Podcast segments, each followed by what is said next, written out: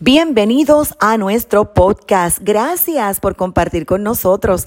Antes de responder la pregunta de hoy, sabes que puedes comunicarte con esta tu servidora llamándonos al 787-644-2544 o comunicándote a nuestro correo electrónico info.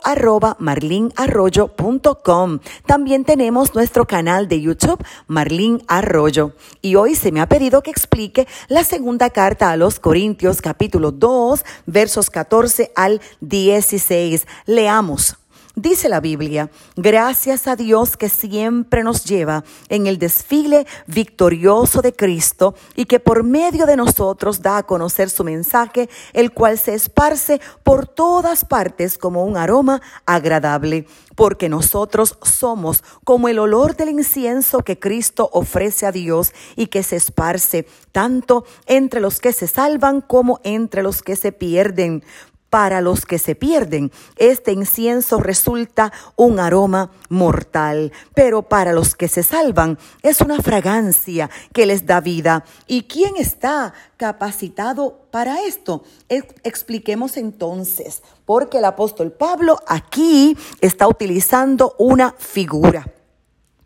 Dice la historia que cuando un general triunfante llegaba con su ejército regresando de la guerra, traía consigo mucha alegría, pero también despojos y cautivos. En estas ocasiones el aire se llenaba con el aroma del incienso que se quemaba y también por el aroma de muchas flores de toda clase que se desparramaban por el camino, porque esta era una ocasión de alegría, una ocasión festiva. Ahora bien, vamos a hacer la comparación y para esto voy a utilizar otros versos bíblicos, como por ejemplo el capítulo 4, versículo 6, que cita porque Dios, que mandó que de las tinieblas resplandeciese la luz, es el que resplandeció en nuestros corazones para iluminación del conocimiento de la gloria de Dios en la faz de Cristo. También quiero hacer referencia al capítulo 10, versículo 5 que lee,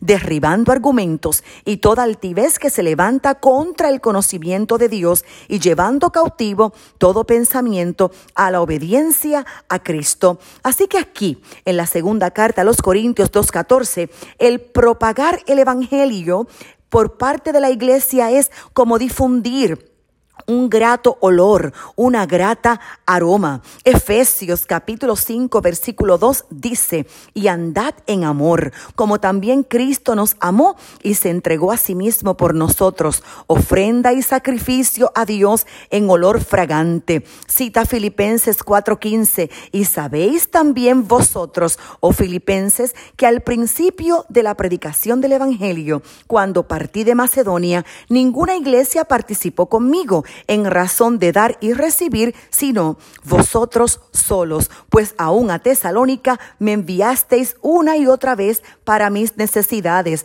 No es que busque dádivas, sino que busco fruto que abunde en vuestra cuenta, pero todo lo he recibido y tengo abundancia. Estoy lleno, habiendo recibido de Epafrodito lo que enviasteis, olor fragante, sacrificio acepto, agradable a Dios. Hay otra figura más aquí en Isaías 11:9 donde dice, Hablando del resultado de predicar el Evangelio, la tierra será llena del conocimiento de Jehová, como las aguas cubren el mar. Así que regresemos al, al, capítulo 2, el verso 15, porque para Dios somos grato olor de Cristo en los que se salvan y en los que se pierden, a estos ciertamente olor de muerte para muerte y a aquellos olor de vida para vida, y para estas cosas, ¿quién es suficiente?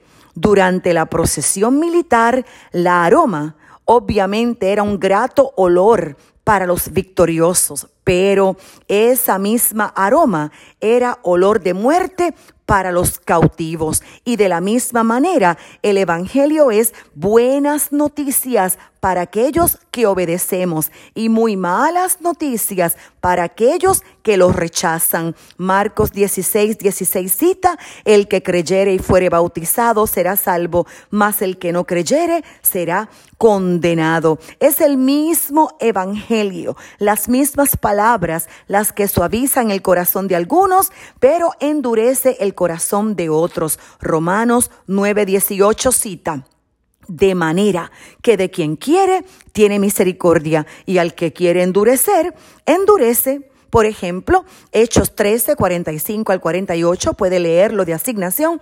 Aquí los judíos se endurecieron y los gentiles obedecieron. El mismo sol que suavizó también endureció. En Filipenses 1:28 que cita, y en nada intimidados por los que se oponen, que para ellos ciertamente es indicio de perdición, más para vosotros de salvación y esto de Dios. Leamos primera de Pedro 2:7 que cita, para vosotros pues los que creéis, él es precioso, pero para los que no creen, la piedra que los edificadores desecharon ha venido a ser la cabeza del ángulo, piedra de tropiezo y roca que hace caer porque tropiezan en la palabra, siendo desobedecientes a lo cual fueron también destinados. Jesucristo es la principal piedra del ángulo, pero también es piedra de tropiezo. Por lo tanto, he aquí la explicación.